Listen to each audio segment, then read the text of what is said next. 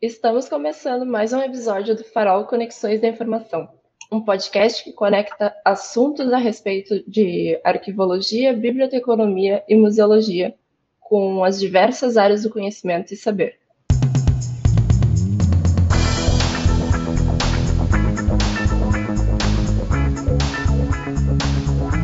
Eu sou a Vitória, aluna de museologia e sou uma das apresentadoras desse podcast. Olá, eu sou Camila, sou aluna de biblioteconomia da URGS. Eu sou Amanda, bibliotecária e membro do Farol. O episódio de hoje é sobre bibliotecário como militante das causas da profissão. E a nossa convidada é a Luciana Kramer. Ela é bibliotecária pela URGS, especializada em teoria e prática de formação do leitor pela, pela UERGS, mestre em informática na educação pela IFERS e a analista bibliotecária na Procuradoria-Geral do Estado do Rio Grande do Sul e foi, é, foi conselheira presidente do Conselho Regional da, de Biblioteconomia da décima região. Então, Luciana, esse é tipo um resumo bem resumido da tua formação e tal. Eu queria que tu se apresentasse agora e falasse um pouco mais uh, em profundidade sobre a tua trajetória. Obrigada, meninas. É um prazer estar aqui com vocês. agradeço muito o convite. Fiquei muito feliz, né, que vocês entendam que algo que eu vou falar aqui seja pertinente para o podcast de vocês, né? É, que é uma iniciativa muito legal. É, bom, complementando, então, é, o que a Amanda falou sobre, sobre a minha trajetória, né? Eu, acho que interessante acrescentar que atualmente eu estou uh, como docente da biblioteconomia na Universidade de Caxias do Sul, que é uma coisa assim muito, muito gratificante para mim, muito desafiadora também, obviamente, né? É, e continuo também como analista bibliotecária na PGE. A minha formação é bem, bem isso que tu falaste, né? Porque logo que eu me formei, comecei a trabalhar no serviço social da indústria, né, no SESI, e o foco do trabalho era muito voltado para as bibliotecas como centros de cultura, também como uh, órgãos da educação, né, então sempre ligados a projetos educacionais e produtos educacionais do SESI. Então eu fui, né, seguindo esse essa trajetória, buscando, eh, percebendo a necessidade de me qualificar nessa nessa área específica. Então eu fui né, fazer a, a, especialização na UERGS, que tem o foco de formação do leitor, depois o mestrado em informática na educação, que teve muito a ver assim com uh, onde eu cheguei no momento, né? Como eu sou professora do curso EAD, o meu mestrado em informática na educação foi bem importante, né? Tanto para minha qualificação quanto para uh, enfim, para eu conseguir essa oportunidade, né, de estar lá na UX, agora completou um ano, recém completou um ano que eu estou lá, mais um ano super intenso, né, porque dois semestres de aula, pandemia, tudo que vocês sabem, né. E, e interessante que a Amanda comentou sobre a questão do conselho, né, eu estou formada, então agora vai completar é, 11 anos, né, da formatura em si completou 11 anos agora em março, porque eu sou da turma 2009-2, né, e durante essa trajetória, então, seis anos, mais da metade, eu estive ligada ao conselho, né, ao Conselho de Biblioteconomia. Lá em 2014 ou 15, agora não lembro exatamente, recebi o convite de um colega que na época era conselheiro, depois foi o nosso presidente, que foi o Alex, e pensei, por que não, né? A nossa profissão precisa dessas entidades, então eu vou participar. Claro, com uma visão muito menor na época eu tinha do que era o conselho, né? Do que era estar numa entidade de classe. Mas aí, né? Fui uh, participando, aprendendo, estive na maior parte do tempo dessa primeira gestão como vice-presidente. Depois, na próxima gestão, então, eu uh, fui a pessoa responsável para organizar a CHAP, fui né, convidando outras pessoas que, por si, convidaram outras pessoas, e quando a gente viu, nós tínhamos uma chapa grande. O Alex, que eu mencionei, né, que foi uh, o responsável por eu entrar, já não fazia mais parte do conselho, porque ele já era, já estava na segunda gestão, né, e é, é possível somente uma recondução consecutiva. Então, nós formamos um outro grupo, e aí, então, fui eleita presidente por esse grupo, primeiro, né, fomos eleitos para a gestão pela classe bibliotecária do Rio Grande do Sul, e aí, embora fôssemos chapa única, né, que é meio que uma realidade constante aqui para nós, no, no nosso estado, e aí fui eleita presidente e foi, assim, três anos de bastante trabalho, porque o conselho ele nos provoca a necessidade de trabalhar em diversas frentes. Desde frentes extremamente administrativas, de gestão de pessoas, porque nós temos um grupo de funcionários. Eu ainda falo nós, porque ainda não saiu muito de mim, tá? Vocês não reparem, mas eu não estou mais no conselho. Uh, mas o conselho tem um grupo de funcionárias, tem é, o próprio grupo de conselheiros, que né, a, a diretoria precisa fazer, uh, de certa forma, uma gestão das atividades que vão ser feitas, e um controle e acompanhamento, né? Porque o conselho tem diversas comissões que que tem também atribuições super diversas, além né, das questões, uh, eu falei, né, começando nas administrativas, aí tem toda a questão financeira, que quem está lá precisa ter extremo, extrema responsabilidade, né, porque está trabalhando com um dinheiro que é um, um, tributo que nós pagamos, né, como bibliotecárias e bibliotecários, e aí aquele valor precisa ser revertido para as finalidades do conselho, que são principalmente a fiscalização, né, então tem toda essa questão também, né, de organizar como é que vai ser essa fiscalização, enfim, até as questões de atividade mais uh, de políticas públicas, né, porque eu não consigo separar muito. A gente, o Conselho né, Regional da Décima Região tem, por exemplo, um assento uh, previsto lá no Conselho Municipal do Livro da Leitura, que eu, inclusive, na primeira gestão, eu era representante do, do CRB lá no, no Conselho Municipal, depois, na segunda gestão, eu já não era mais, porque com a presidência né, não tinha como conciliar, mas aí tivemos uma representante lá. E, as, e esse assento, inclusive, ele é uh, junto com a Associação Rio Grandense de Bibliotecários, né? Então, uma titularidade e uma suplência. Então, normalmente a gente fazia um revezamento, assim, agora as próximas eu não sei como vão se organizar, né? Enfim, cada gestão se organiza de uma forma, mas a gente tinha mais ou menos essa prática, né? numa gestão, CRB fica como titular, na próxima a RB fica como titular, até para dar é, um certo alívio né, nas demandas, porque são é, poucos né, uh, que conseguem estar nas entidades. Né? As entidades já têm uma, uma configuração de poucas pessoas mesmo, e quem consegue né, uh, destinar esse tempo uh, acaba né, acumulando, bom, fazendo duas gestões seguidas, daí são seis anos, tanto no CRB quanto na RB. É bastante tempo, né, para fazer uma graduação e meia. Então, uh, e talvez dê para aprender tanto quanto uma graduação e meia. Então, acho isso bem, bem interessante. Obviamente, né, eu estive seis anos no conselho, eu vou ser né, a pessoa que vai dizer para vocês que é necessário, que é importante, e principalmente é importante a, a troca, né, a, a, a, mudança de gestões, as pessoas, né, virem uh, pessoas que nunca tiveram no conselho, sejam recém-formados ou não, né, uh, para que o trabalho vá tendo continuidade. Eu sempre falava lá no conselho, a gente uh, quer levar o trabalho para frente, né, a gente quer que as coisas melhorem, não porque a gente critica as gestões anteriores, mas porque aqui a gente assumiu a missão de dar continuidade a um trabalho e de não ficar só naquele mesmo padrão. A gente quer implementar soluções novas, a gente quer ter talvez sucesso em, em pleitos que os nossos antecessores não tiveram, né? E se isso continue, eu acredito, pelo que eu conheço da gestão atual, né, que são tem profissionais que eu admiro muito, inclusive que estavam conosco na nossa gestão, eu acredito que a lógica se mantém a mesma. Então nisso a gente só vai ganhando, né? E a, a classe vai ganhando como um todo. Claro que uh, o conselho, né, ele não faz diretamente uma defesa da classe, ele faz uma defesa da profissão e, consequentemente, a classe ganha. Né? Acho que isso que é, que é importante de compreender. Não, eu ia perguntar então, Luciana, uh, porque é, eu acho que isso é do interesse de todo mundo que está ouvindo. Uh, talvez se tu quisesse falar mais um pouco das conquistas que o CRB teve em relação a políticas públicas e, no que, que enquanto tu estava na gestão e tal, no que, que vocês estavam envolvidos nesse sentido para conquistar, assim, qual que são as, as, as lutas, assim, mais atuais agora? Uhum, é. Bom, um, eu acho que tem, é uma resposta que tem algumas vertentes, né, porque como um órgão de fiscalização, é, na biblioteconomia a gente tem uma realidade muito característica que é, nós fiscalizamos a ausência do profissional. Se a gente olhar para outras profissões, as profissões não estão fiscalizando isso, elas estão fiscalizando o profissional, para ver se o profissional não está tendo comportamentos antiéticos, enfim. Porque, uh, claro, não é somente a nossa profissão, existem outras também que têm essa questão, mas na nossa profissão a gente tem, assim, parece que uma invisibilidade nos quadros, né? Então a gente fiscalizava muito em cima disso, né, uh, onde não há.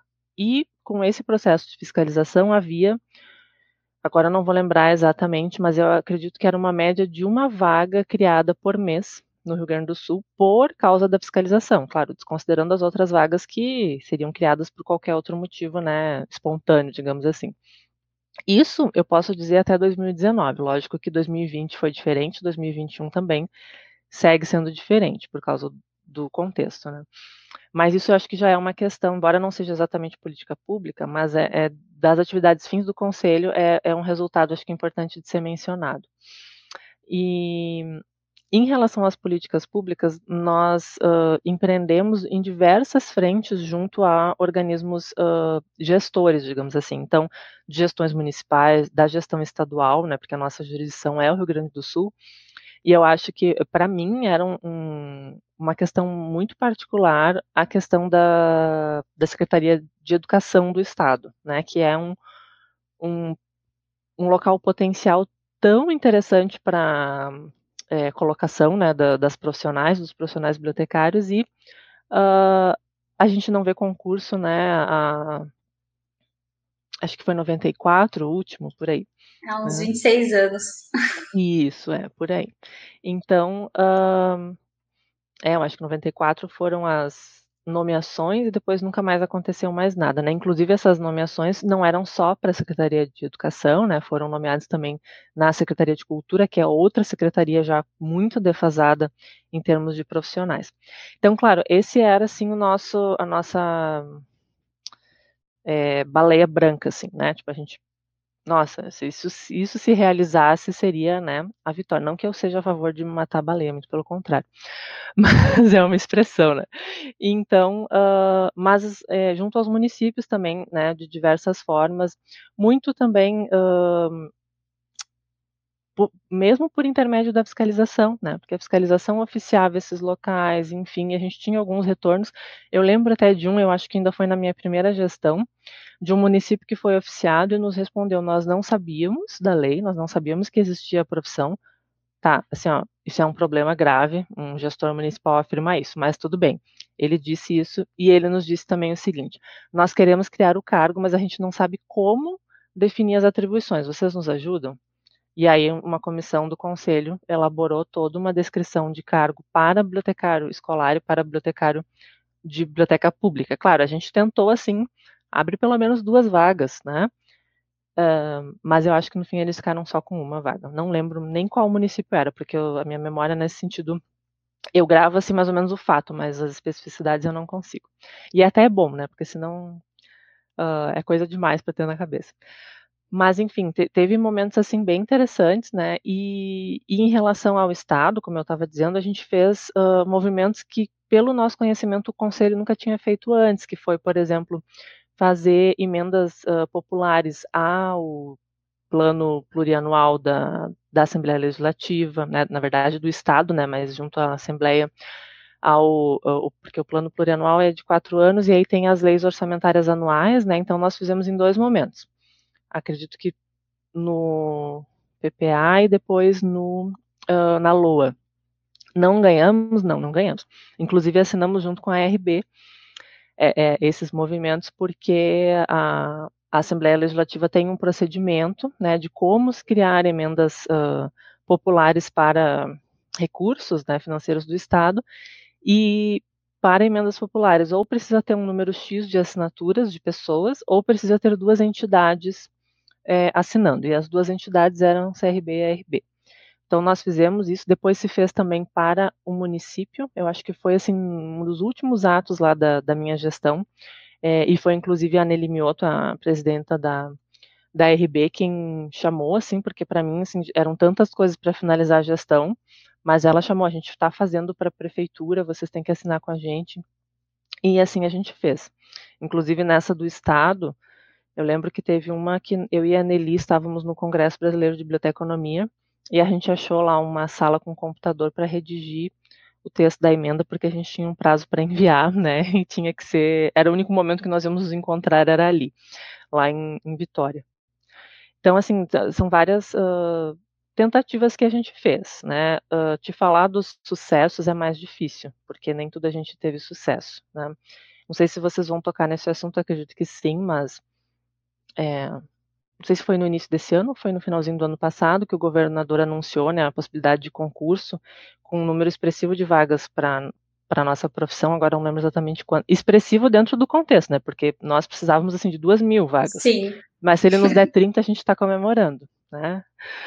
Uh, e isso eu acredito, né, com bastante orgulho de, dessa nossa trajetória, que tem muita relação com essa nossa é, repetidamente, né, nós estávamos fazendo presença nisso. E isso não é de agora, não é da minha gestão, não é da anterior, é de, de várias gestões, né? E nós estando lá na Assembleia, participando das reuniões uh, que discute o orçamento e pedindo a palavra e falando, né, olha, existe uma situação assim, assim, quando a gente viu a nossa fala estava repercutindo na fala de alguns deputados e deputadas, claro, a gente sabe bem quais, né, que vão repercutir ou não a nossa fala, mas isso é importante, é um movimento político, não é nem só política pública, eu acho que é um movimento político que as entidades têm que fazer e que a gente faz pelo bem da sociedade, né? Porque a gente sabe que a nossa profissão é necessária para a sociedade, não é uma mera defesa dos nossos postos de trabalho, isso que a gente faz. Então acho que esse é um ponto bem importante, pelo tô vendo assim, tô imaginando que vocês tenham mais perguntas nesse sentido, então vou parar um pouquinho de falar. Tem uma questão muito importante que a gente também estava levantando sobre essa questão de bibliotecário ser militante, militar a favor da sua profissão, não só nessas instituições, né, fora também. E uma coisa interessante, eu me lembro porque teve a criação da Frente Parlamentar do Livro da Leitura do Estado, né? Eu estava presente, você estava lá junto com, com o pessoal da frente e, depois, e agora também Porto Alegre está com uma frente parlamentar do livro da leitura. E esses, esses espaços eles são muito importantes para nós como bibliotecário e bibliotecária. Eu gostaria de que tu falasse um pouquinho sobre essa militância, como o bibliotecário tem que ver essa importância de militar pela sua profissão nos espaços que são disponíveis, nos espaços públicos, como uma frente parlamentar, essas coisas. Sim. Não, é, é excelente essa pergunta, né? Porque nós tivemos esses movimentos, eu acho que a gente deve muito à nossa deputada Fernanda Melchiona, que é a nossa colega, né, e que eu tenho o maior orgulho de afirmar que é, é minha deputada, enfim, uh, porque ela criou o um movimento na Câmara de Porto Alegre, com a, com a instalação da frente, né, depois lá na, na Câmara Federal também, né, que é uma, existe uma frente mista, né, Senado e Câmara, que ela é uma das presidentes, porque tem um presidente senador também. E aí, aqui no estado, então, com a Sofia Cavedon, também houve a criação da frente uh, aqui na Assembleia. E eu acho que, claro, assim, eu digo a gente deve muito a Fernanda porque ela faz isso, essa militância política, inclusive sendo uma representante nossa, né, uma parlamentar, de fato, mas não, não é necessariamente o que nós todas precisamos fazer, até porque, né, não seria possível. Mas acho que primeiro a gente precisa entender que a política e a própria democracia não é feita somente pelos outros, né? A gente vota, coloca os representantes lá e deu. Fiz minha parte política, fiz a minha parte com a democracia. Não, é tudo isso.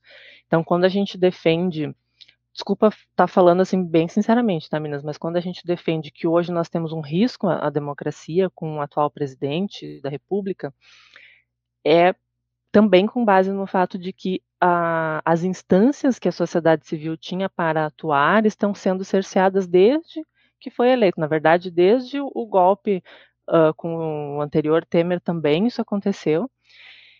E então se nós já tínhamos que ocupar esses espaços, cada vez mais a gente tem que ocupar, né? Porque se hoje a gente tem parlamentares, uh, pelo menos esses que estão no nosso meio, falando da nossa profissão, é porque vários de nós estivemos envolvidos né, na, na, nas entidades e, consequentemente, estávamos lá pleiteando questões. Né? Eu, eu não lembro agora exatamente da cronologia dos fatos, mas eu lembro que nós vínhamos com esse movimento das emendas parlamentares lá com a Assembleia, e a Sofia Cavedon foi uma deputada que nos apoiou, assim, desde o início, até porque ela estava presidente da Comissão uh, de Educação, Cultura, Esporte, Ciência, é uma comissão enorme, mas assim, Desporto. começa... É. Isso, é. Uh, e aí a gente começou a dialogar e pouco depois veio, né, e a Fernanda Melchiona também estava presente numa audiência pública que a gente chamou, enfim, que nós solicitamos, né, como órgãos de classe para essa comissão, e a comissão uh, recebeu a nossa demanda, e aí a Fernanda participou, então logo depois estava sendo criada a frente. Então eu acho assim, o nosso movimento político, é, e no sentido, não no sentido ruim da palavra, porque as pessoas têm meio que um preconceito com a palavra, mas assim, ser, nós somos políticos, todos nós, nós vivemos em sociedade, nós temos que ser, né? Então essa aversão à política, me perdoe a palavra, mas é assim, uma certa ignorância, porque não tem como a gente não ser. Se a gente se, se coloca neutro, a gente também está tomando uma posição política nisso, né?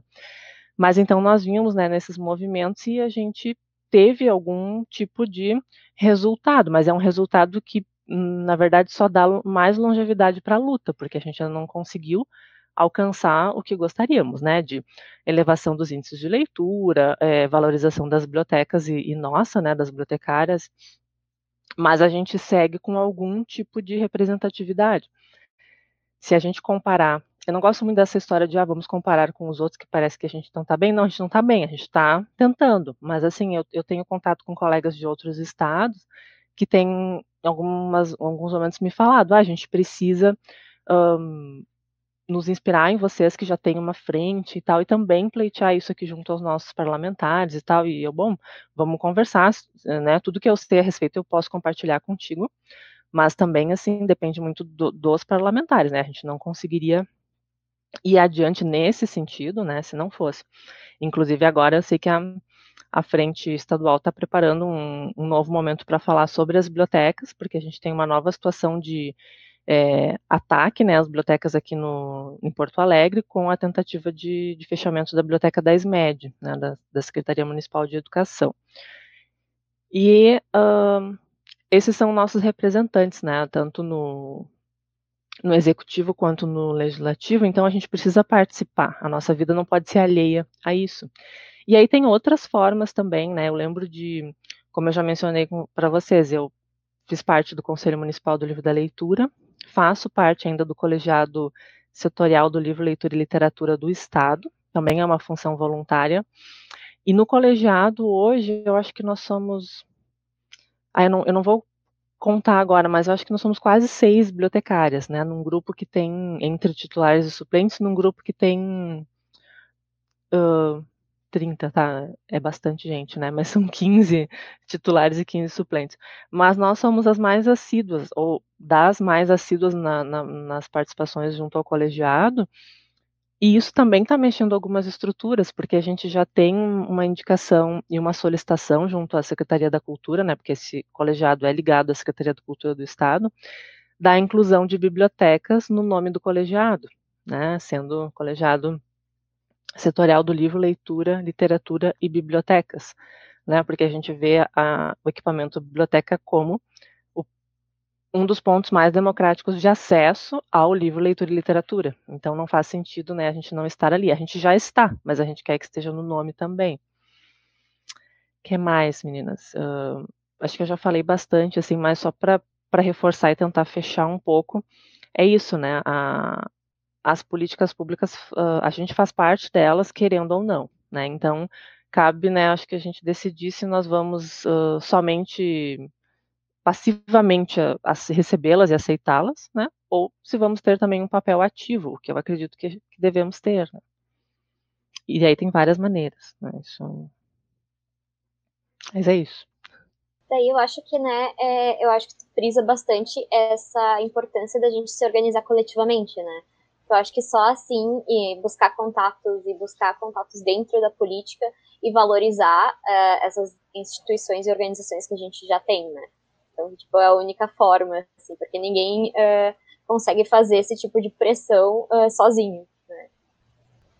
Aí eu ia te perguntar mais sobre essa questão uh, da representatividade feminina também, porque tu, né, escreveste uma, um artigo sobre a biblioteca, a, a bibliotecário, bibliotecária, como sendo uma profissão feminina, mas não feminista, né? Então que tu fala sobre a representatividade de gênero na gestão dos conselhos regionais de biblioteconomia do Brasil. E aí eu queria que tu falasse um pouco sobre essa questão, se quiser falar um pouco do artigo, como foi escrever e tal. Ah, legal. Esse é um assunto que eu gosto muito. É, e quem vai nos ouvir não vai estar tá vendo, mas eu estou vendo que vocês duas, né, a Amanda e a Camila, estão com a camisetinha Lute como uma bibliotecária, né? E isso também foi, foi uma das coisas, né, que, que provocou bastante, né? Porque não é Lute como um bibliotecário. E aí no artigo talvez a gente responda isso. Eu escrevi com o Carlos Wellington, meu grande amigo bibliotecário pesquisador também da, da, das questões LGBT, da diversidade, da, da própria questão de gênero, né? E uma das respostas, né, seria, bom, uh, por que bibliotecária e não ter o bibliotecário também é porque na, no Brasil nós somos mais de 80% da profissão, né? E a, a forma como a gente fala importa, né? Porque assim, a gente dizer eu sei que isso está muito na gente. Eu mesma falo diversas vezes, porque a gente né, aprende lá na escola que a língua portuguesa é assim, não sei o que, a gente vai falar no masculino muito. Eu já estou quase conseguindo, maior parte das vezes, falar no feminino a profissão. Ou tento falar os dois também, para o pessoal, né, os 20% não ficarem muito magoados. Mas é, tem essa questão, né? Então, nós somos a maioria e a, a linguagem, né, como um sistema que é machista desde o início, então a gente precisa, né, uh, conseguir articular e não. Eu acho que às vezes a gente, como mulher, tem um pouquinho de. É, desse receio até, né? Não, mas é, né? Porque se a gente fala no feminino, parece que a gente está falando só de mulheres. Mas quando se fala no masculino, as mulheres podem estar ali no meio né? E pior ainda, né, quando a gente fala o homem, o homem, né, vai destruir o planeta. Bom, a mulher não, né? Então, e, mas assim, eu já estou divagando um pouco. Mas voltando à questão do artigo, né? Me, me, incomodava muito algumas questões que eu vivenciava como presidente do conselho. E, e notem que eu não uso muito a palavra presidenta. Eu gosto até, mas presidente para mim tá bom o suficiente. O que me incomoda é eu ter que assinar um documento escrito assinatura do presidente né? E isso, a Amanda, que já é bibliotecária, deve ter lá a carteirinha dela, da, aquela que é um livrinho, né? Não a cédula. Tá escrito lá, assinatura do presidente. E talvez tenha a minha assinatura, talvez tenha a assinatura da biblioteca, da presidente atual, né? Acho que é da atual, pelo tempo que tu te formou.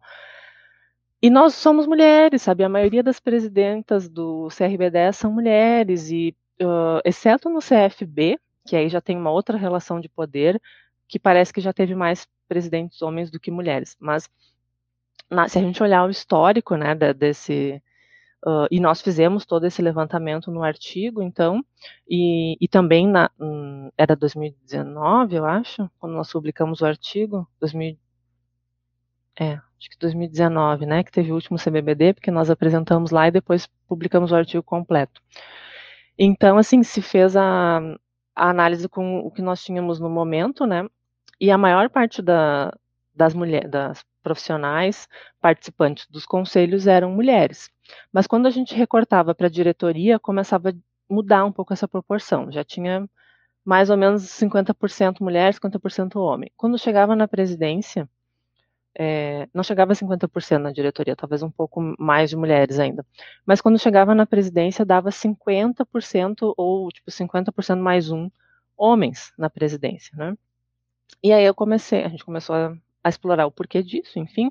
E aí tá, tem toda a relação do, da, dos locais de poder, né? Tem também toda uma relação que eu não tenho é, conhecimento e leitura para argumentar sobre isso, mas eu acho que como mulher eu posso afirmar tem toda uma questão de sobrecarga, né? De uh, jornada dupla, tripla, tripla que nós mulheres temos e os homens muitas vezes não, mas não esqueçam que nem todo homem, né, gurias? Alguns até fazem alguma coisinha em casa e tudo mais.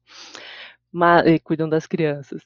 Mas, enfim, e aí ficava aquela situação, né? E uh, eu lembro de brincar com amigos meus que eram presidentes na época, né? E eles dizendo, ai, Lu, mas assim, me escolheram, sabe? Tipo, tá, mas tudo isso tem uma razão que tá por trás, não é tu o problema, não é o fato de tu estar aí. Mas é assim, num grupo que tu era o único homem, né? E tu acabou sendo escolhido, bom, talvez tu tenha mais disponibilidade de tempo, e se tu tem mais tempo é por quê? Porque uh, tu é solteiro ou né, tu não tem filhos, ou, ou mesmo que tu tivesse, será que tu teria como, né, assim, agora eu preciso trabalhar para o conselho, então as crianças estão lá com a esposa, enfim, né, uma situação hipotética, até não sei dizer se era o caso, não era o caso dos, dos meus colegas. E aí, com isso, eu provoquei o Carlos e a gente foi escrever e tal, e foi bem legal, que daí eu apresentei no CBBD, ele não estava, mas eu era né, como uma das autoras apresentei. E até então, lá nós tínhamos feito só o levantamento dos dados dos CRBs, né, quantitativo de profissionais, de profissionais nas gestões de presidências, uh, e também, né, uns levantamentos teóricos sobre o assunto. E depois disso, então o Carlos veio para Porto Alegre numa feira do livro e nós apresentamos novamente a nossa pesquisa e fizemos com a autorização do grupo de mulheres que estavam lá, porque era uma apresentação dentro da Feira do Livro gratuita, com, uh, enfim, disponibilidade para qualquer pessoa estar lá, só tinha mulheres. Né? A maioria bibliotecárias, acho que até tinha uma outra que não, mas só mulheres. E aí nós fizemos lá uma discussão e fizemos quase que um grupo focal ali com elas e gravamos. E depois o artigo tem também uma, um pouco da análise do que elas falaram lá, né? E elas falavam muito sobre isso, né? Uma dizia: eu trabalho numa instituição que tem uh, 30 bibliotecas, mais de 100 bibliotecárias, uh, e assim, poucos homens em relação às mulheres, né? Eu não lembro quantos ela falou, mesmo se ela mencionou, mas a gente está numa reunião e quando um homem fala algo que a mulher acabou de dizer, nossa, né? Então, assim, quando a gente pensa que o machismo, nesse caso, ele é estrutural, é lógico que nós, mulheres, também reproduzimos esses movimentos, né? Então, assim, outro dia uh, a gente estava conversando sobre isso, né, num, num, outro podcast que eu, que eu gravei também com, com a Fran, que vale muito a pena vocês conhecerem o trabalho da Fran Garcês. É, mas é bem isso, assim, a gente, eu, Luciana, não tenho né, conhecimentos teóricos para dizer é assim por causa disso, a causa é essa, a consequência é essa. O que a gente tem é uma vivência, né? E a minha vivência é essa. Bom, enquanto eu estive no conselho, eu fui presidente, bom, mas uh, eu era ali, né, uma da, da metade que era mulher. Eu, de fato, não tenho filhos, né? Não tenho algumas das sobrecargas que outras mulheres têm, mas eu sei que um homem no meu lugar, mesmo que tivesse, também não faria tanta diferença, né? Mas eu não quero voltar, porque daí eu já estou me repetindo um pouco. E aí o artigo teve uma repercussão bem legal, assim, né, junto às colegas, mas a gente ainda vê muito disso acontecer, né? Então, é, é o tipo de coisa, quando a gente se torna politicamente esclarecido em alguns pontos, a gente não consegue mais desver algumas coisas, né? Então, a gente não chega mais num lugar sem perceber que não tem diversidade racial no lugar. A gente não não pega assim um, uh, vai ter uma palestra, uma mesa, né, de mulheres. Agora março teve. Não tem nenhuma mulher negra, não tem nenhuma mulher trans. Isso não passa mais despercebido da gente, né? E eu recebi agora há poucos dias uma divulgação de um evento, eu não vou dizer qual, mas se vocês procurarem um pouquinho, vocês acham, uh, de biblioteconomia. E fui olhar quem é que vai palestrar, né? Abri um homem, outro homem, outro homem, outro Todos os palestrantes eram homens, então realmente é um evento para bibliotecários, né? Nesse caso. E eu me nego a ir ou prestigiar e não é pelos colegas. Tinha vários colegas ali que eu pensei, ah, legal, já vi palestra dele, é bom, é, não é para depreciar esses colegas, né, é, nem nada nesse sentido, mas é, é para a gente pensar por que numa profissão com tanta mulher, nós estamos né, uh, fora dos espaços de poder ainda em uma proporção muito maior do que a nossa proporção na profissão. E aí, pra, só para fechar esse assunto, que eu estou vendo pela carinha de vocês que a gente tem que ir para o próximo, uh, saiu agora, eu já mencionei a Fernanda, vou mencionar de novo, saiu agora o caderno feminista do mandato dela, né, que foi organizado por ela e por, por outras companheiras lá do, do PSOL, enfim, do, que estão ligadas ao mandato dela, e eu, inclusive, uh, participei, né, colaborei na escrita de um dos capítulos que justamente diz respeito ao trabalho, né? O, se não me engano, o título do capítulo é, é nem recatada nem do lar, alguma coisa assim, né? Uh, mas que a gente fala ali justamente sobre o, as posições de trabalho e, e, outras posições de poder. Eu até menciono um pouco na parte que eu colaborei, né? Sobre essa questão do uh, profissões que são femininas, né, uh, femininas no sentido muitas mulheres, né, porque eu aprendi com a Fran também nesse outro podcast que falar que é feminino não é legal, a gente fala que é de mulheres, porque ser feminino tem todo um outro aspecto de performance do que é esperado da feminilidade, né? Mas, enfim, uh, e nesses espaços de poder também a gente está sendo, né, repetidamente anulado. E quando a gente tem alguma, quando a gente cobra sobre isso, eu vi esses dias, né, uma mesa que só ia ter homens e tal, uh, e uma pessoa cobrou. E a resposta ela vem uh, de forma extremamente agressiva até no sentido, mas nenhuma mulher quis, mas, né, como se fosse assim, nós demos a oportunidade, vocês não não agarraram, sabe? E a gente sabe que é muito, muito mais fundo, né, esse problema. Inclusive, me lembrei de um fato agora quando a gente compara uh, questões ligadas à ciência, né? A gente sabe que tem muito, muita mulher produzindo ciência, talvez mais até, eu acho que tem estatísticas que mostram que mais do que homens aqui no Brasil, mas também a gente tem aquela questão de que a mulher, para ela sentar para escrever, para pesquisar, ela primeiro tem que ter. Uh, os filhos têm que estar organizados, a casa tem que estar organizada, tudo, todo o resto, né, uh, que recai ainda sobre a mulher. E assim, se, se, a minha situação, Luciana, é diferente, se a situação da fulaninha de tal é diferente porque o homem, né, que ela divide a vida é diferente, isso é uma exceção. A gente não pode, né, fazer de, dessas exceções a régua para medir o mundo, né? O que a gente tem é de fato um machismo estrutural que precisa ser precisa ser falado, né? A gente precisa trazer a colocar o elefante na sala, assim, sabe, às vezes, para dizer, olha, e eu acho que o nosso artigo ele faz mais ou menos isso, né? E não, não somos só nós, tem outros artigos, inclusive, que nós citamos, que já traziam isso, tem os livros lá do selo Niota, e a Fran é uma das editoras, né, essa que eu, colega que eu mencionei, que traz, né, as mulheres na biblioteconomia, as bibliotecárias negras, tem muita coisa legal para ler, uh, se a gente quiser, assim, essa semana está se falando muito nisso, né? Tipo assim, tu não quer ser preconceituoso no século XXI, tu abre o Google e vai ler alguma coisa, né? E, então, nós, como bibliotecárias, temos que, inclusive, oferecer que fontes de informação essas pessoas poderiam estar tá lendo, né? E eu sugeriria isso, abre lá o site do Selo Niota, que tem um monte de coisa, já dá para começar e se aprofundar até. Você está falando sobre a jornada dupla, tripla e as mulheres na ciência e na profissão.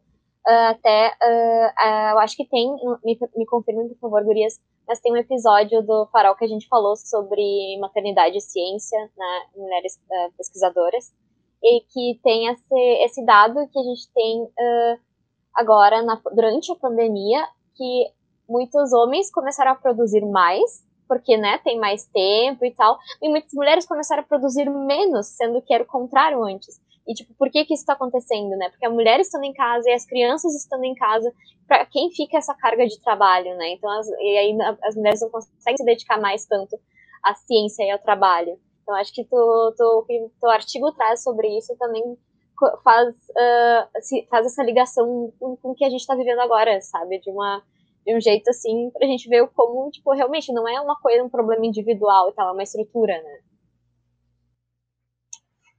É, eu ia dizer mais ou menos a mesma coisa. A mesma coisa, na verdade. Porque a gente sabe que a produção de pré-print por homens aumentou em quantidade a produção de pré-prints por mulheres, né? Então isso já mostra que as mulheres estão tendo que fazer, contexto da pandemia, estão tendo que ter outras tarefas além das suas pesquisas.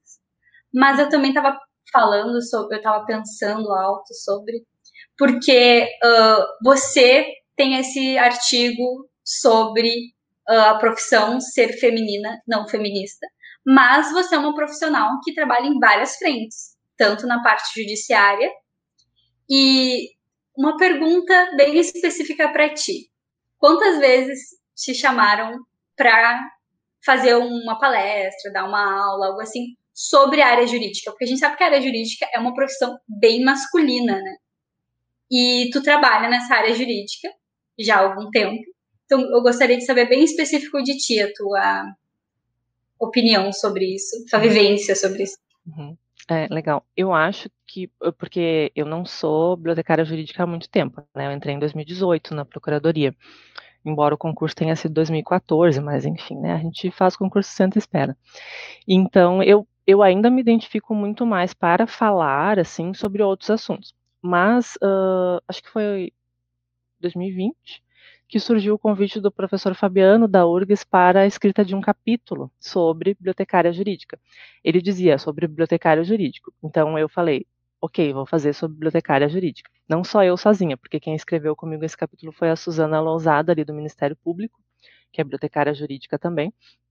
Inclusive, eu só aceitei porque eu pude convidá-la, né? Porque o Fabiano falou, claro, né, faz uh, coautoria, porque eu não, não me sentiria, assim, uh, totalmente preparada para escrever esse capítulo sozinha, pela minha experiência mais curta em relação a isso, né? Eu fui estagiar, na época da faculdade, fui estagiária em duas bibliotecas jurídicas e, assim, uh, né, fui, aprendi com bibliotecárias fantásticas que ainda estão trabalhando né, nessa área, algumas, né, algumas se aposentaram, e, bom, assim, quem, quem sou eu, né, para falar sobre o biblioteca jurídica, sendo que existem esses nomes por aí, né, essas pessoas é, tão capacitadas. Mas aí eu e a Suzana, a gente conseguiu fazer uma abordagem bem específica do artigo, para falar um pouco na, da questão da, uh, também a desvalorização das bibliotecas e, e da nossa atuação bibliotecária, que chegou para a biblioteca jurídica talvez um pouco mais tarde, mas acabou chegando também, enfim. Mas, enfim, vocês podem ler o, o capítulo se quiserem mais detalhes, está num, num, livro do selo Niota, inclusive, das novas competências. Dá para baixar gratuitamente, né? Mas realmente, assim, ó, uh, não é, a gente não consegue ter tanta evidência nesse sentido. Eu, eu lembro, assim, a, a Suzana que eu mencionei é uma pessoa que eu vejo como um expoente, porque ela também tem N experiências e, e, e traz a discussão para um outro patamar, assim, trazendo informações voltadas muito para o mundo do trabalho, para a tecnologia, enfim. Então, ela chegou a palestrar mais de uma vez. Eu lembro a, a, a convite do CRB, inclusive, porque a primeira vez que eu vi uma palestra dela eu gostei muito. E em um, o evento que eu a conheci era sobre bibliotecas uh, jurídicas, né, que foi organizado ali pelo Tribunal de Contas do Estado. Mas realmente isso não ocorre muito. Mas na biblioteconomia jurídica, nós somos muitas mulheres também, né? Se a gente for olhar o órgão que eu trabalho, PGE, PGE, como procuradoria, tem está completando agora 56 anos, eu acho. Devia saber, tá? Que ninguém lá da PGE me escute, mas. Uh, e teve somente duas mulheres procuradoras gerais do Estado. Né? Tem muitas mulheres procuradoras, eu não sei a proporção, mas procuradora-geral, que é então né, a instância máxima ali, que tem é, status de secretário de Estado e é escolhido pelo governador ou governadora, enfim, uh, somente duas. Bom, governadores também, né? Quantas mulheres a gente teve governadoras? Então, as coisas têm, uh, estão todas relacionadas, né? Se eu pegar o Tribunal de Justiça, não teve até hoje nenhum presidente, nenhuma presidenta do Tribunal de Justiça do Estado mulher. Né? Inclusive, a PGF fez um evento muito interessante, acho que uns dois anos atrás, sobre é, as mulheres na. Era março, né? Dia da Mulher, enfim, então vamos falar sobre as mulheres no Judiciário. E nós tínhamos lá a presença da nossa primeira Procuradora-Geral do Estado, que já é aposentada, tínhamos a presença, acho que da primeira Procuradora de Justiça, que é ali do Ministério Público, né? A primeira chefe de polícia, que é a atual, né? Porque é agora, né, com, com o governo Leite, né, ele nomeou a primeira mulher para chefe de polícia, e tinha mais uma, eu acho que era do Tribunal Regional da, da Quarta Região, a primeira, acho que é presidente também que chama. E elas estavam ali conversando com a gente. As primeiras mulheres nessa área judiciária, não estou falando mais da biblioteconomia, né? Elas são aqui nossas contemporâneas, estão aqui palestrando para nós, né? Não é uma pessoa que morreu há 30 anos. Né? Então, assim, uh, ninguém parou para pensar isso, será? É, acho que era uma coisa que valeria problematizar ali na própria mesa, enfim, mas que, que fique para a gente pensar por que, que as primeiras mulheres estão sendo aqui em vida homenageadas por nós, né? Uh, quando isso já deveria ser algo, né, bem anterior. Mas realmente, assim, Camila, é bem instigante essa tua pergunta, porque essa questão do livro foi a única vez. Claro, eu coloco também a ressalva do meu tempo como profissional. Eu acho que aqui no estado tem muitas bibliotecárias com super experiência, inclusive minhas colegas ali na PGE, que poderiam estar tá recebendo esses convites, mas também não consigo lembrar de muitos momentos que isso aconteceu, sabe? E de todas as uh, bibliotecas jurídicas que eu conheço, as equipes, eu só lembro de um homem bibliotecário. Né? Então, a gente continua com a, a, a maior parte do contingente né, de trabalho de mulheres, mas não tem talvez essa visibilidade. Acho que essa tua hipótese né, da área jurídica estar ainda muito ligada a homens faz todo sentido. Uh, aí, Luciana, como professora, que tu comentou que, que tu é agora, uh, a gente queria saber como a gente pode estimular os futuros bibliotecários e bibliotecárias a serem mais ativos na defesa da profissão, a serem mais, digamos, mais presentes politicamente, assim. Uhum. E ocupar esses espaços que nos é permitido, né? Uhum. É, não, é, é bem difícil essa pergunta, né? Porque eu não vou ter uma resposta, assim, eu vou fazer, eu vou falar algumas hipóteses, claro, mas é porque, bom, uh, eu sou professora de algumas disciplinas, a gente, obviamente, tem que tratar dos assuntos ali essenciais da disciplina, mas a gente consegue, em alguns momentos, dialogar um pouquinho sobre alguma coisa, seja por causa de algum texto que tenha alguma relação com, por exemplo, né, na disciplina de fontes, uh, eu trago algumas coisas sobre ah, fontes de informação para uh, população LGBTQIA+, que é um artigo, agora não lembro se é da Biblio, ou se é um artigo científico mesmo, a gente consegue, uh, faz alguns diálogos, né, no, na catalogação, né, por que que tem aquelas regras específicas para mulher casada, se, né, o, só a mulher casada que muda de nome, não é mais assim, né, aqui no Brasil, inclusive, então acho que a gente tem algumas oportunidades de, de fazer alguns debates, mas isso é uma coisa muito mais de uh, diálogos mesmo, né? Como estimular os colegas, eu acho que é, primeiro, né, eu acho que a gente tem que ser muito transparente, assim, que, bom, a, a, a nossa profissão, ela é uma profissão que, se não houver esse engajamento, uh, talvez a gente não tenha espaço, né, não, porque eu lembro quando eu decidi estudar biblioteconomia, muita gente falava, nossa, é a profissão do futuro, tu vai ganhar muito, etc e tal, e, enfim, eu né, trabalhei numa instituição uh, bacana, que era o SESI, depois uh, fiz o meu concurso, ok, tenho um salário legal, mas ainda sou uma pessoa assalariada, não, não fiquei milionária, não sou uma dessas aí que está na Forbes, que saiu essa semana. E com certeza nenhum outro bibliotecário ou bibliotecária é. Mas acho que é uma questão, assim, da gente entender que, sim, tem essa invisibilidade da profissão, e no momento que tu assinou junto, que tu é dessa profissão, não tem outro jeito, né? É, e a, a gente, enfim, conquista os nossos espaços, mas o, como um todo, né, a profissão precisa de mais valorização e a gente, mesmo garantindo o nosso espaço, continua, né, uh, pelo menos eu acredito que a gente deve se continuar se, se organizando para. E uma questão bem interessante da UX é que nós temos alunos e alunas de todo o Brasil, né, tem como curso à distância, em algumas, alguns municípios que, que os alunos e as alunas residem não têm o curso, né? Eles procuraram então. Uh, então a gente também consegue ter esse contato, né? Assim, bom, então lá naquela cidade do interior do Paraná, como é que tá? Eu lembro de uma menina que ela, ela não foi minha aluna, mas ela era, uh, ela trabalhava na biblioteca e aí ela foi cursar o curso e aí quando ela uh, concluiu ela se registrou e, e, passou a ser bibliotecária. Agora eu não lembro exatamente como. Mas depois eu peço para ela nos contar, se ela ouviu o podcast. E, então, assim, tem né, toda uma, uma possibilidade. Eu lembro também de um caso que foi, fugindo um pouquinho da pergunta, tá? Mas é um caso que a Marília Paiva, quando era presidenta do CRB6, comentou. Eu acho que era um município do interior de Minas. Minas é um estado gigante, né? interior de Minas tinha lá uma, uma pessoa na biblioteca pública que não era bibliotecária. O conselho autuou e aí o, uh, a prefeitura fez uma contraproposta que era uh, nós vamos pagar para essa nossa servidora, porque ela era uma servidora de carreira da prefeitura, né? Só não era bibliotecária. Nós vamos pagar para essa nossa servidora fazer o curso de biblioteconomia à distância. E aí o conselho elaborou um termo de ajustamento de conduta com a prefeitura que era, bom, a cada seis meses a vaga, um processo simplificado de contratação tem que ser divulgado e o conselho vai divulgar também. E se não preencher a vaga, porque eles nunca conseguiam preencher a vaga, porque era realmente interior, o salário não era um salário interessante para alguém sair ali de, da proximidade da capital e ir para lá, aquela coisa que a gente também vive aqui, né? eles divulgavam, o conselho divulgava, não teve candidato de novo. Bom, então continua, não aplica multa, e a menina continua. E nisso, assim, ela já estava quase se formando, quando a Marília estava nos contando essa história, sabe? E aí fe, uh, fez toda a diferença, né? Então, uh, por que eu estou falando nisso? Porque tu me perguntou sobre, né, uh, na condição de professora, né?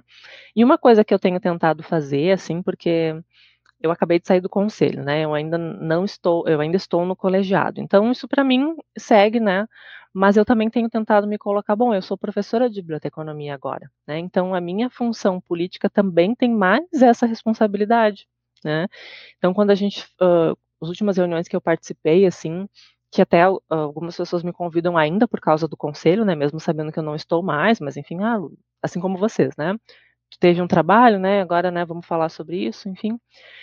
E aí, uh, eu comecei a me colocar mais como uh, professora nessas situações, porque, bom, eu estou colaborando para a formação de colegas, né? Então, eu não posso estar alheia a isso. Eu, Luciana, penso assim, né? E, então, acho que complementando um pouco aquilo que a gente falava no início, não é só para profissional bibliotecária que a gente está aqui afirmando que é importante a militância, é também para os professores da biblioteconomia e professoras, né? E aí a gente tem um outro detalhezinho, né? Porque eu usei professores, porque se vocês notarem, tem muito mais professores atualmente, né? Não, não mais do que mulheres, mas tem crescido muito o número de professores homens, né? E aí também tem toda essa relação de quem é que chega no doutorado, porque, né, como é que foi a condição de fazer a pesquisa e tudo mais. Mas aí eu já começo a dar voltas e a gente volta lá para o começo e começa de novo o podcast, né? Mas acho que era mais ou menos isso, Gris. Desculpa, né? a, a resposta ficou meio enrolada, mas eu acho que deu para comentar alguns aspectos. Eu gostaria muito que você desse as suas contribuições culturais, leitura, livro, série, até o mesmo outro podcast que tu já participou, que tu acha interessante que os nossos ouvintes escutem. Só deixa. Tá, é, deixa eu pensar, falando em podcast primeiro, né? eu participei em alguns episódios até como uh, colaboradora, âncora, enfim, do Biblioteco, né, que talvez vocês conheçam. Uh, é, que tem muitos episódios e muitos assuntos interessantes sendo tratados lá, então vale a pena olhar, uh, ouvir, enfim. E recentemente eu participei desse que eu mencionei do Biblioquê, é o nome do podcast, eu acho. Dá para achar no, no Insta, é fácil. E é de, também né, organizado por alunas da Biblioteconomia da Universidade Federal do Amazonas. Então, achei super legal uh, participar, até porque, né, uh, por ser de outro estado, enfim. Uh, gosto muito das pessoas, todas as pessoas do Amazonas que eu conheço, eu gosto muito, são assim umas três, mas eu gosto muito. E, então, foi super legal, vale a pena ouvir, né? Claro, uh, haja tempo para a gente ouvir tudo que né, tem de legal, mas, mas a, acho que o número de podcasts e de outros é, mídias uh, que estão aumentando na nossa área é, faz todo sentido. Eu mencionei antes a disciplina de fontes, né? Eu também coloco lá como fontes de informação os podcasts e outras mídias. Hoje não tem como a gente dizer que não, né? E em termos de outras uh, outras expressões culturais, né? Eu tenho achado, tenho tido muita dificuldade para ler agora nesse processo da pandemia. Mas o último livro que eu estava lendo, até pensando assim, vamos ler algo que seja totalmente alegre e né, nada daquilo, é, são os livros da Anne de Green Gables, que tem a série na Netflix, né? A série é para morrer chorando, mas nos livros não é tanto assim, sabe? Então, fica uma dica, né, para quem quiser ler algo leve, e uh, em termos de filmes, eu assisti dois filmes muito bons que eu quero uh, sugerir agora recentemente. E os dois estão no Oscar, que é o Sete de Chicago. Agora eu não lembro se é melhor filme o que é que está concorrendo, mas sei que está concorrendo alguma coisa no Oscar. Muito bom, que trata do, do julgamento do Sete de Chicago, né? Uh, que eram manifestantes contra a questão da guerra do, contra o Vietnã, né, dos Estados Unidos contra o Vietnã, e que tem muito a ver com coisas que a gente vive atualmente, sabe, da repressão a, a protestos e tal, vale a pena assistir, fazer essa relação, e inclusive vale a pena pesquisar sobre a história como é que foi, porque claro que no filme tem algumas diferenças, né?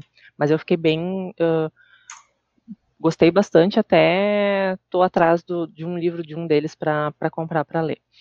E o outro que eu assisti agora faz poucos dias, que está concorrendo, acho que melhor roteiro adaptado, é o Tigre Branco, que é um filme que se passa na Índia.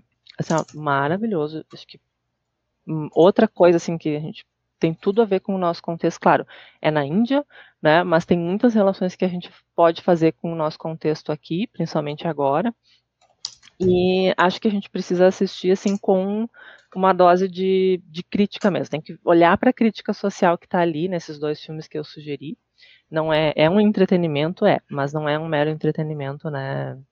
Acho que uh, tem um, uma série que eu gosto bastante também, agora já fui para outra, né? Que é uma minissérie, na verdade, que é Hollywood, que já acho que já faz uns dois anos que saiu na Netflix.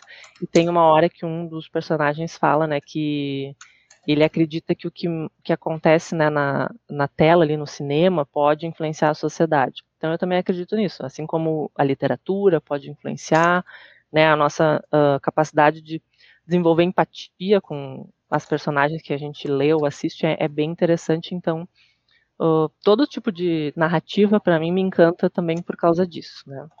Então ficam aí várias dicas, né, e, e vamos ver, né, uh, se o que a gente assiste, o que a gente lê também nos, nos aprimora de alguma forma, mesmo que seja algo extremamente de entretenimento, sempre tem alguma coisa, né? Então, vale a pena. É isso, gurias. Desculpa a tagarelice. tagarelice.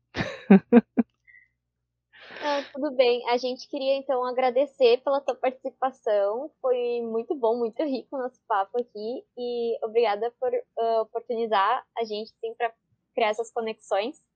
E eu espero que tenha curtido participar e uh, que a gente possa voltar mais alguma vez aqui e a gente continuar essa discussão, então.